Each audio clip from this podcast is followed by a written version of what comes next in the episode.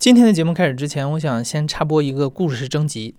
说起忘不了的朋友，我不知道你会想起谁。你们可能曾经形影不离，分享所有的喜怒哀乐，也见证彼此的成长，互相陪伴着走过了一段很难忘的日子。你相信你们永远都会是最好的朋友。但是随着时间的推移，你们各自的生活轨迹发生了变化，想法也在不断的改变，你们的友情也可能经受了一些考验。那现在这样的朋友还在你身边吗？你们还像原来一样亲密，还是已经渐行渐远，不再联络了呢？上周五，故事 FM 和网易音乐一起发起了一个友情主题有奖征集活动，想邀请你来分享你记忆中的友情，讲讲它为什么让你如此难忘。欢迎到故事 FM 微信公众号后台回复关键词“友情岁月”，获得投稿链接。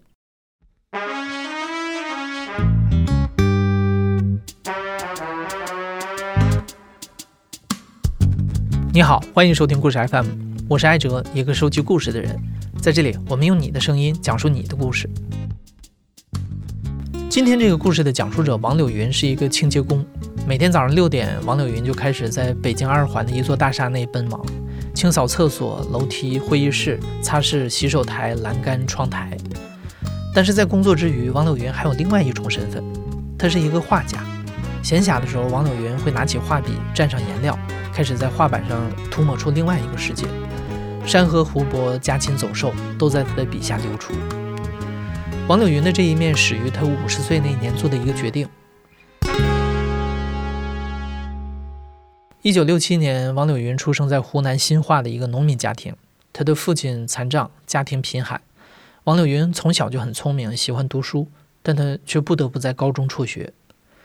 后来，王柳云经历了一段糟糕的婚姻。丈夫家暴出轨，好不容易摆脱之后，新的婚姻仍然谈不上幸福。丈夫体弱，生存能力低微，于是王柳云几乎承担下了所有的生计负担。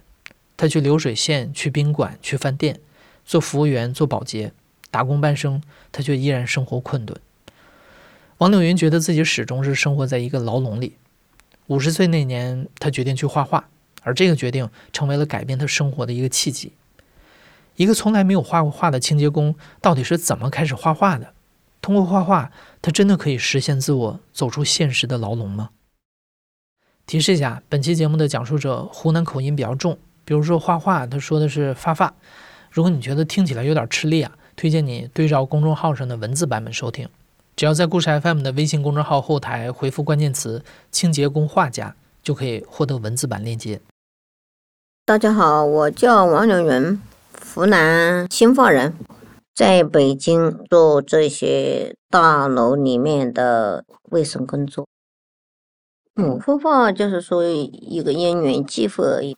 它就是央视第九频道，它是纪录片，它就记录这个嗯福建平南的这个地方，就是免费的，所有人到这里去画画、学画，什么都是自学什么的。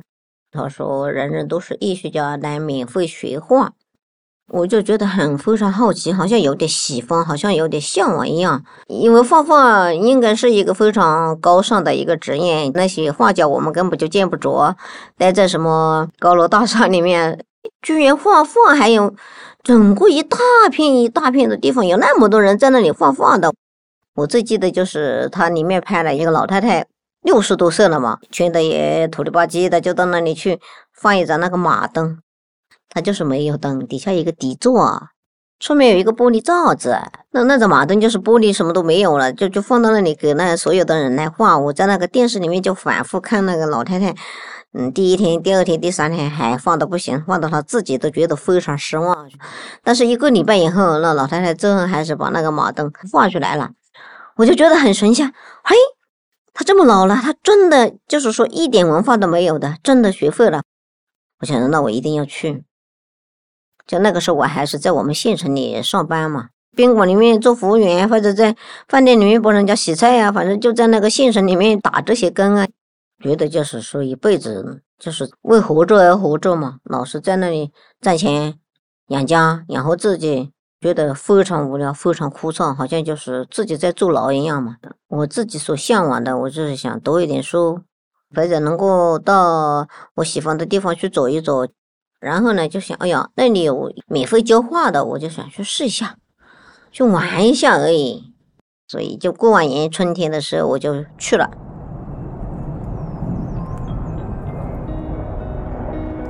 我记得是三月八号到的平南画厂里面，他是就有一个年轻的这些助理，就就把我带去，就给我三块画板、三两支画笔，颜料是公共的，无数无数的画架摆在那里是是公共的，人家画完走了不要了，你就可以到那里画。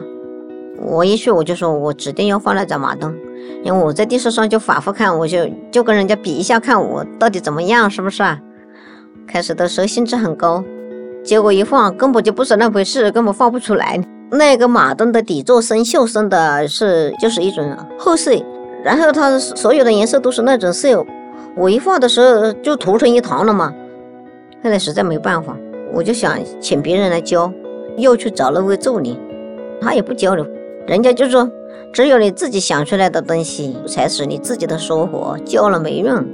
他只说哎画得好，我都画的个狗屎都不如，他还说画得好。没办法，自己逼着自己一定要把它画出来。那我就想，哎呀，我小时候一在没有电之前，我们是点煤油灯的吗？那种昏黄的那种灯光，根据我想象中的那种灯光的颜色调成那种橘红色的，这个灯周围的颜色一亮一点，再远一点就慢慢暗一点，知道吗？把这个光圈画出来以后，再反过来呢，就能够衬托出那个底座在那里了嘛。那个助理就过来了，他一看，哎呀，他说很好，他说像梦幻一样。花了几个小时，王柳云完成了他的第一幅画——一盏破旧的马灯。虽然那个时候并不觉得画的有多好，但至少王柳云真的画出来了。他安下心来，觉得可以留在这里继续画画。第二天，王柳云又画了破板凳和紫罗兰，竟然都画了出来。等到第三天，他画出当地农民戴的帽子的时候，画室的创办人林正禄注意到了王柳云，而且专门拍下了他的画。等那个画厂的那位老师，他就就开始关注我，每天就来看，哇，画得好！我老师就说：“哎呀，这是个天才。”王柳云所说的林正禄，原先是做买卖行话的生意，后来开始在福建平南县双溪镇等地方的村子里做“人人都是艺术家”的公益绘画教学。鼓励每个人自然而然地画出自己感兴趣的东西。来林正路画室学画的人有农民、残障人士，还有来自城市的中产阶级和年轻人。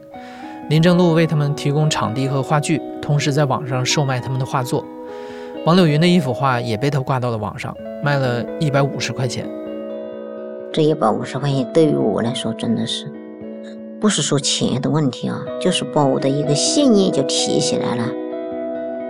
证明我自己行啊，证明我自己有天赋啊，因为我从来没开始过，也从来没在哪里学过，连这个东西想都没想过。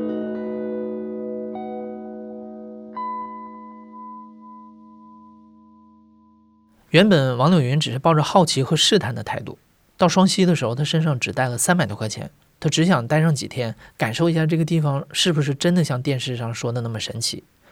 但来自别人的肯定让他获得了很大的信心。他决定继续在这里学下去。画室的工作人员也鼓励他，等到他画出七到十幅画以后，就帮他办一个画展。但在这儿待了一个星期，王柳云身上只剩下了一张火车票的钱。他决定先回一趟家，所以我就心情非常足，我就跑回家在新余市借五千块钱。为什么呢？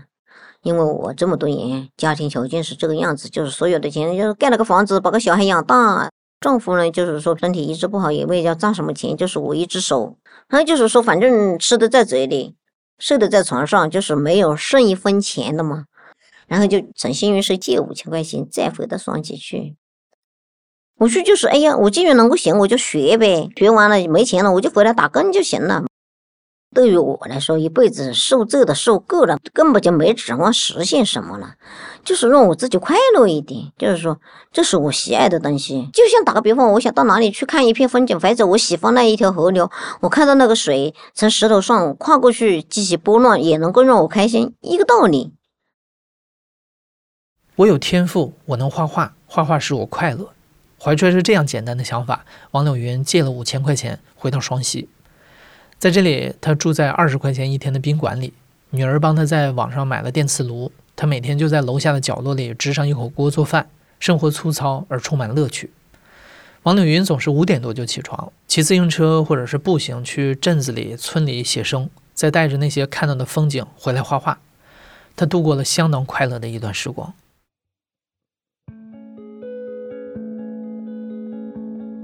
嗯，因为那个地方空气特别好，我每天早上先到镇子上去转一圈，看见喜欢人家的房子，我跟人家打个招呼，我就进到人家的家里，看他的房子的结构，这个木头几百年了，看它是什么颜色，那个斗檐是什什么飘的，瓦是什么颜色。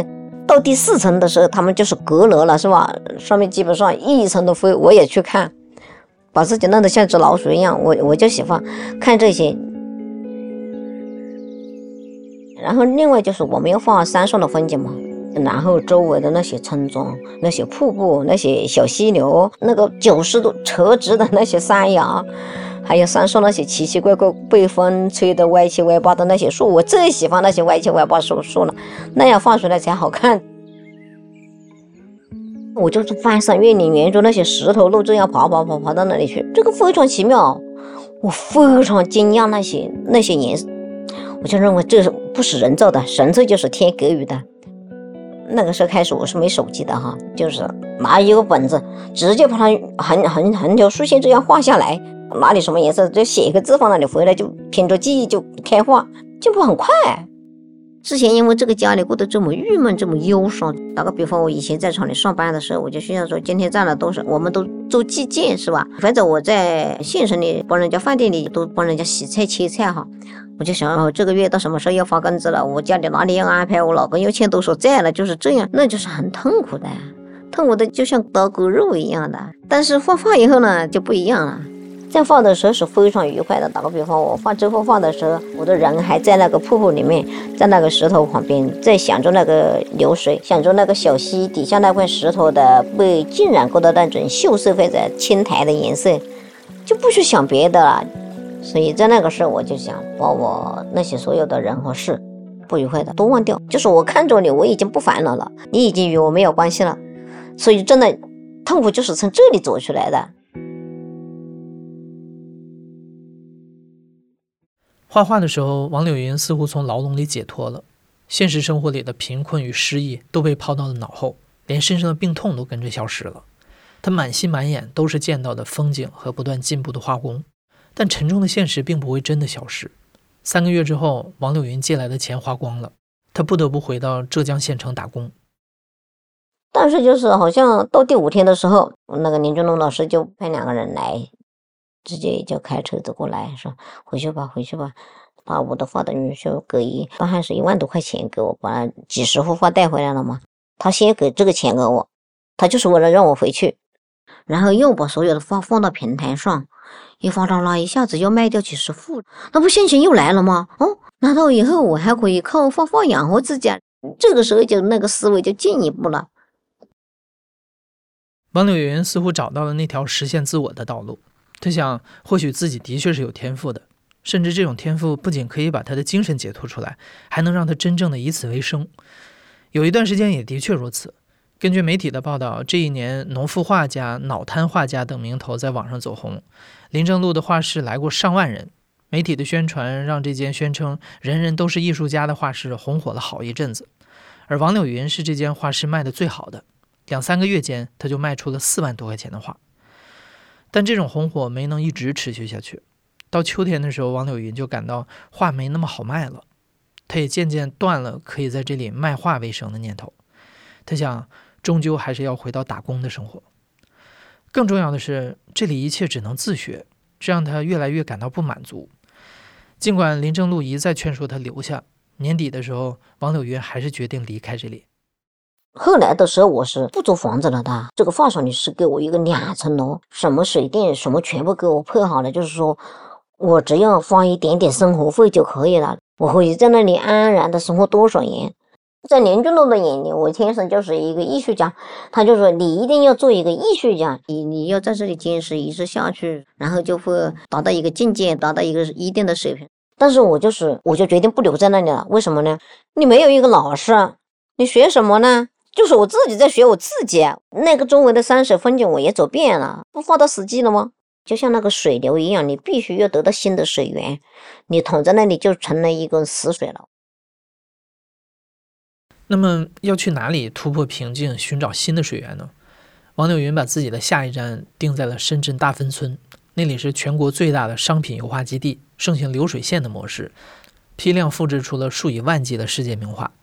如果你听过故事 FM 的第五百七十五期节目，我在流水线上画梵高，你应该会熟悉这种模式。在去大芬村之前，有人劝王柳云说：“你的天分是纯天然的，去那儿会把天分弄坏。”但到了那儿之后，王柳云非常兴奋，他形容自己就像刘姥姥进了大观园。在那里，他看到了各种各样的画派，各种各样的技法，各种各样的人，从最有名的到只是在流水线上重复的铺底色画一朵花的，他觉得所有人都是他的老师。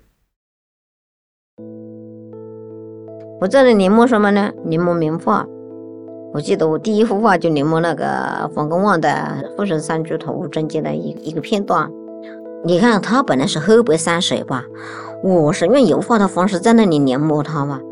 结果后来就是，哎呀，费尽脑汁，左弄也弄不出来，右弄弄不出来。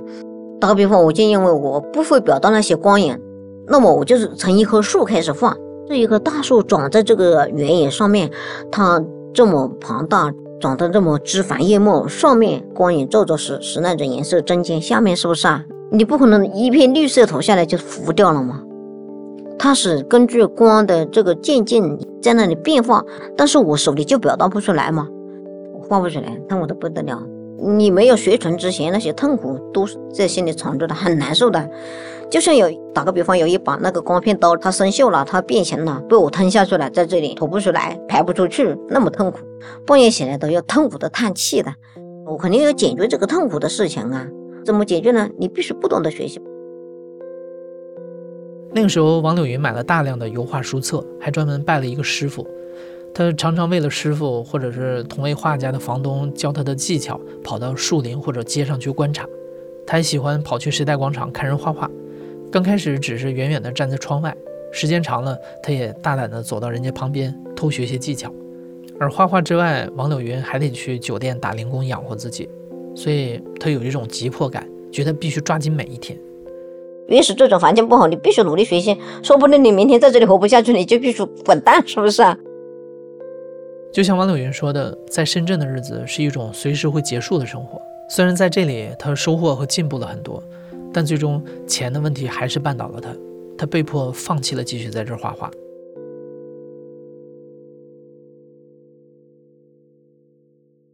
嗯，我在外面学画那一年，我自己没有钱，我老公就在家里欠两万多块钱的账，所以又急得像热锅上的蚂蚁一样了，回来就马上就就去打工。到了家里，我先生是这个德行是吧？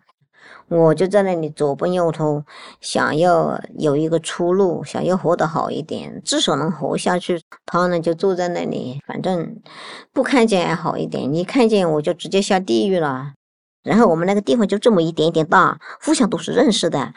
然后我又不出去学画了，又卖不掉画了哈，又成为那个地方的一个笑话。每天就这样指指点点，嗯，我又过不下去了吗？进来也是一刀，出去那就是刀山和火海嘛。在福建，在深圳学画近两年，王柳云只想借此从现实的牢笼里挣脱出去。但最终，他说他绕了一大圈，还是从地狱回到了地狱。为了还老公欠下的债，王柳云回县城打了半年工，但她无法忍受一直生活在这样的环境里。下半年，终于王柳云经人介绍去了河南一个学校当美术老师，那里工资微薄。但好在他可以安心一边画画一边教书。但是，二零二零年初，新冠肺炎在全国爆发，学校停课，王柳云不得不另谋他路。这个时候，她要面对的是她在当老师期间，丈夫在家里新欠下的近两万元的债务。过完年的时候就全国停摆了。对于我来说，玩一个月，锅里就只有煮水了的，煤气都买不起了的，我就愁死了。我就问了我老公一句话，我说。这样下去怎么办？睡觉呗，他无所谓，他这样在那里摇摇晃晃的唱歌，该玩就玩，该躺平就躺平，哪怕你就死了，你自己挖坑坑跳下去吧，没有任何感情，我就一个冷血动物一样的，连他自己都不关心的。无奈之下，王柳云想到只能去北京打工了。他想，就算全国停摆，北京也总是有工作可做的。他想起在河南认识一个女孩，他曾经答应王柳云去北京可以找她。王柳云给女孩打了电话，说自己决定去北京打工，想在她那儿借住一阵儿。女孩很是为难，但还是答应了。王柳云顾不得考虑面子，他硬着头皮买了最便宜的火车票，就去北京了。隔离刚结束，立马就去了一个写字楼做清洁工。在那里，我们有五六十个保洁，都是在逼着这么像这个房间三分之一的地方，让我们在那里吃饭，就像那个养鸡养鸭一样，那么那么晕倒。那么这么晕倒以后，每个人的汗臭就是很多，那里是有很多老头子、很多老男人在那里的。说的那些很下贱的话，然后就是明明我们不可能一天到晚嘛，就看见你在哪里玩一下，就把你赶得像赶鸡、赶鸭、赶狗一样，赶到东赶到西的，就是没有一种归属感的。他就不把你当人看，当一个工具的，什么说话的权利、思维的权利都没有，比那个马克思资本论里面写的那个剩余价值的剥削还要厉害，所以我非常痛苦。画画在残酷的现实面前似乎不再有用。那个时候，王柳云住在一个六个人的上下铺里，房间逼仄，堆满了旧衣服和柴米油盐瓶瓶罐罐。他感到窒息，在这样的环境之下，画画根本不再可能。然后在那个时候，慢慢的在北京认识一些人的时候，人家就介绍我到哪里哪里，就礼拜天休息的时候，到各个地方去做一些那个计时工。我就想多赚点钱吧。到哪天能够有一点点钱，我可以离开这个地方。但是后来不去了，为什么呢？有的那些老板没良心的，三天的活给你一天干完，逼你就跟到你屁股后面干这里干这里干这里干这里，真的是你这样做活，你再这样多干两天就要就要死掉的。他不把你当人的。我的妈！有一次我在那个二环，结果我那一天回到左家从从那里坐车回到左家庄倒车的时候，我直接在那里晕倒。在地上呕吐，很长时间爬不起来。哎呀，我后来我就下定决心，我就是饿死我也不去干这个活了。零工不再打了，但王柳云迟早还是要离开那里，他不能就这样像工具一样打工下去。一年之后，王柳云在公司附近的城中村里租下了一个只有六平米的房间，他辟出了一个角落，支上画架，又重新开始画画了。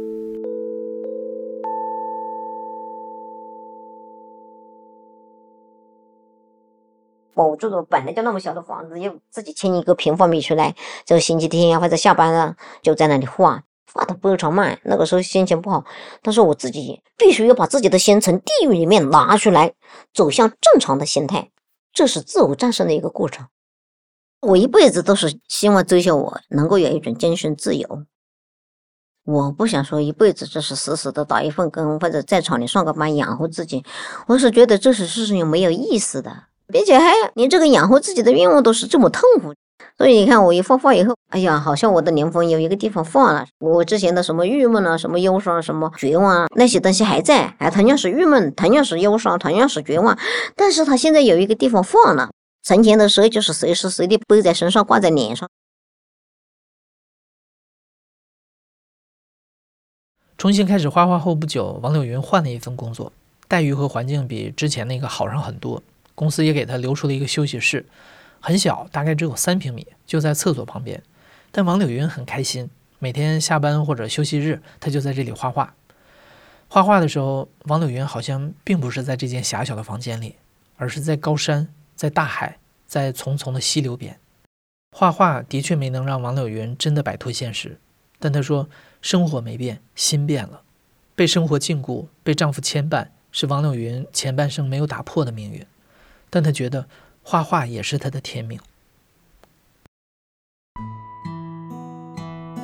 人嘛，就是说总有一种天命。打个比方，我养活一家人是一个天命，或者我一天到晚打麻将是一种天命。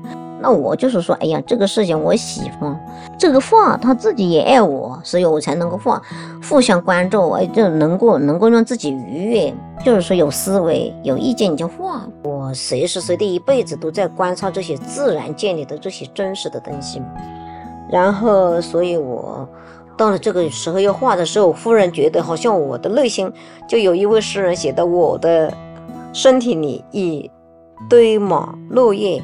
就是我的身体里面已经挤满了各种各样的思维，那么提起别人的时候，就是蝴蝶从窗口飞出来而已。